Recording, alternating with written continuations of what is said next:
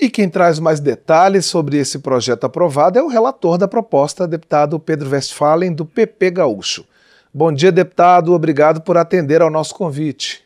Bom dia, Cláudio. Bom dia aos nossos ouvintes, telespectadores. Na realidade, foi um salto gigantesco do Brasil em relação à pesquisa clínica. Diria que nós, na semana passada, o parlamento, com a ajuda de todos, ah, demos um, um passo para colocar o Brasil no patamar dos países mais desenvolvidos em pesquisa clínica no mundo, com as melhores práticas possíveis e com a segurança necessária. E é na fala da Jandira, a deputada Jandira, grande deputada, que colaborou, inclusive, para aperfeiçoar o texto, ah, ah, em algumas questões que tinha realmente ah, eram importantes. Não é 90 dias para terminar a pesquisa, é 90 dias para começar uma pesquisa. Quando muitas vezes aqui no Brasil, entravam burocráticos, até ideológicos, fazia que muitas vezes levasse até um ano e meio para começar uma pesquisa. Esse projeto ele foi, ah, foi feito pela, deputada, pela senadora Ana em 2017, teve várias audiências públicas, passou por três comissões na Câmara Federal, depois de passar pelo Senado, foi aperfeiçoado e ele traz no bojo 63 itens com direitos do cidadão que vai fazer pesquisa se quiser fazer sabendo de todas as consequências. Ele, ele, ele, traz responsabilidades para o pesquisador e para o financiador da pesquisa. E isso é muito importante também, porque ele não pode simplesmente usar o paciente e não, e não atender mais. Agora, destrava a burocracia, sim, isso sim, faz com que nós tenhamos uma instância só de certificação, que são os CEPs, é, é, são, são os comitês em, em, em, em ética de pesquisa, ah, que estes sim vão ter o controle do Estado, que terá em órgão determinado pelo Estado dois anos para certificar esse comitê de ética em pesquisa. Ou seja, aquele comitê que pode estar ligado em qualquer lugar do Brasil, ele vai ser certificado, provavelmente pela CONEP, acredito eu, mas o governo é que vai definir, e terá dois anos para analisar se esse conselho está bem composto, se tem condições de fazer uma pesquisa e como tem. Ele foi tão importante que eu recebi muitas ligações de hospitais, de clínicas, uh, de, de, pesquisadores, agradecendo a possibilidade de, de, de, abreviar o início da pesquisa. E traz ao paciente a garantia de, depois de cinco anos, depois de terminada a pesquisa, comercializado o produto, ainda durante cinco anos a indústria vai fornecer gratuitamente esse medicamento para o paciente, que terá depois do Estado ou dos seus planos a, a, a, a, continuidade do tratamento. Então no, o projeto ele é perfeito, ele é, ele é perfeito, ele é muito bom. É um salto gigantesco para a pesquisa no Brasil. Deputado Pedro, em relação às obrigações que o repórter Marcelo Last citou, as obrigações dos pesquisadores e dos financiadores, dos patrocinadores das pesquisas, que, quais são os principais pontos que dessas obrigações, desses deveres, tanto do pesquisador quanto de quem patrocina? Primeiro, respeitar a vontade do paciente. Quando quiser interromper, tem que manter, manter os sigilos rigorosos uh, sobre a pesquisa. E se houver algum infortúnio, que muitas vezes acontece em pesquisa, fazer a indenização do paciente. Não pode pagar para fazer, fazer pesquisa, a não ser indenizar em casos de necessidade de deslocamento. Então, a porção de responsabilidades que faz com que realmente é, ele tenha que fazer isso com muita, com, muito, com muita responsabilidade. O que acontece? Só que isso vai fazer com que hoje pesquisas que são feitas no mundo inteiro possam ser feitas no Brasil. E é um país de multietnias. Aqui nós temos o africano, nós temos o açoriano, nós temos o espanhol, nós temos o italiano, nós temos o japonês, nós temos o alemão. Só aqui no Rio Grande do Sul nós temos tudo isso. Então, se precisar fazer, ele tem, ele tem como fazer. Também uh, faz com que haja uma paridade entre homens e mulheres, né, no caso de pesquisas, evidentemente, quando é um tratamento de câncer de ovário, vai ter que ser mulher mas quando tivermos que fazer pesquisas que atingem os dois gêneros, tem que participar homem e mulher, independente de classe social ou não. Depende só da vontade do paciente. E mais, o paciente vai fazer, um dos representantes dos participantes vai fazer parte do comitê de ética. Agora, deputado, tem um item do, do projeto que fala é, traz normas especiais no caso de a pesquisa ela ser de interesse estratégico para o SUS, para o Sistema Único de Saúde. Nesses casos, quais são as mudanças que vocês previram? Eu acho que todas, todas são de interesse do Sistema Único de Saúde. Público, ela é, ela, é, ela, ela é indiferente para o público e para o privado. O Sistema Único de Saúde é um, é um, é um sistema universal que tem obrigações do Estado e deveres do Estado. Tem, tem direitos do cidadão e deveres do Estado. Nenhum problema. Certo. É, deputado, em relação aos voluntários, o senhor já falou né, que o, o, esse paciente, esse voluntário, ele está protegido, mas o senhor tocou num ponto que é a questão da remuneração, né? Porque a gente vê, por exemplo, nos Estados Unidos, é, as pesquisas são é, remuneradas, tem gente que passa a vida ganhando dinheiro se sendo cobaia de pesquisa. Né? Aqui isso não é permitido, mas vocês abriram uma, uma exceção para um, é, ajuda de custo em termos de, de, despesas que a pessoa tem que ter no processo de participar dessa pesquisa. Por que essa diferença? É, o senhor acha que é, é, é um ponto positivo do projeto, essa proteção em termos de não transformar a participação em pesquisas científicas num negócio, numa espécie de comércio?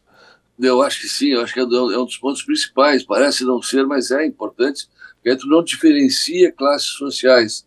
Se tu faz, tu faz uma pesquisa para um novo medicamento de câncer e tem um paciente que não pode se deslocar, e não tem condições de fazê-lo, ele está excluído do processo. Então, esse ressarcimento é para esse paciente que quiser fazer, possa fazer.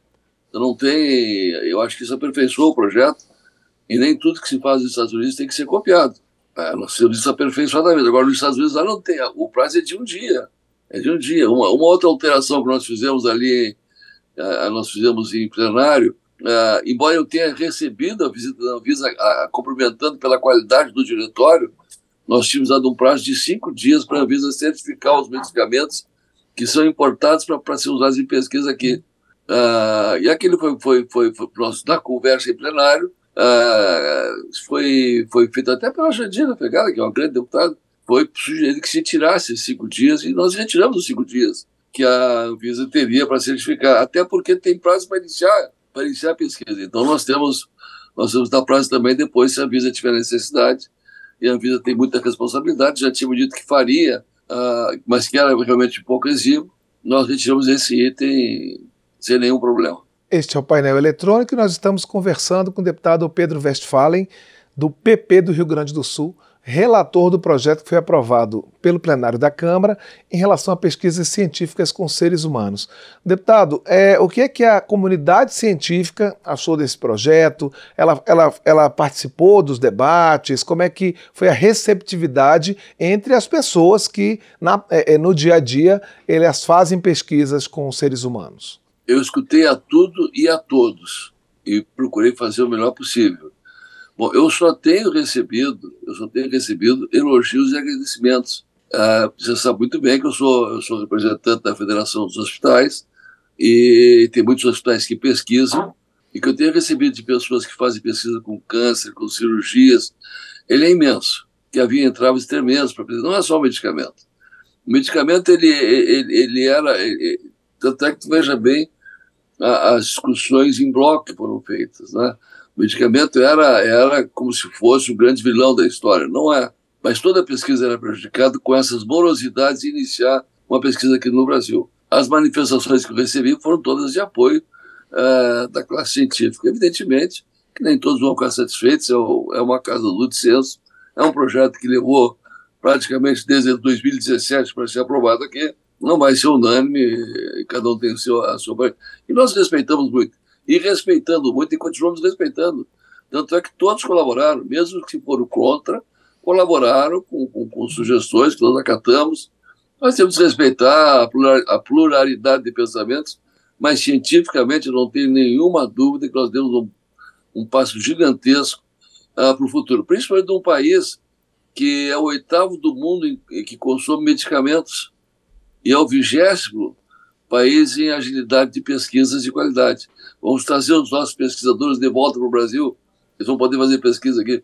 Deputado, só para a gente encerrar, qual vai ser o caminho do projeto agora e tem alguma parte dele que depende de regulamentação? Como é que, como é que vocês previram isso? Não, ele agora vai para o Senado de novo, vai para o Senado de novo.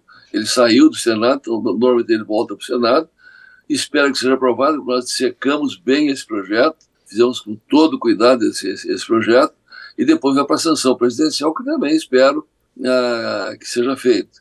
Aliás, aliás uh, foi uma conversação com tudo e com todos, uh, não, sem, sem, ninguém ficou excluído dessa conversa, eu agradeço a todos que participaram de maneira muito, muito profissional. O Mesmo governo... que foram contra, foram, foram deram suas razões, e nós entendemos que as suas posições, mas eu tenho convicção, até porque sou médico, sou pós-graduado em administração hospitalar, né, é, luto pela saúde a minha vida toda, em seis mandatos de deputado, quatro estadual e dois federais. Tive a oportunidade de, de aí no parlamento fazer a diferença em algumas questões. Na pandemia, você sabe muito bem, que a Lei 13992, que fez pagar integralmente os hospitais, clínicas, laboratórios contratualizados, salvou o sistema de saúde nacional do colapso naquela ocasião e nós pudemos ter muito menos mortes que teríamos, né?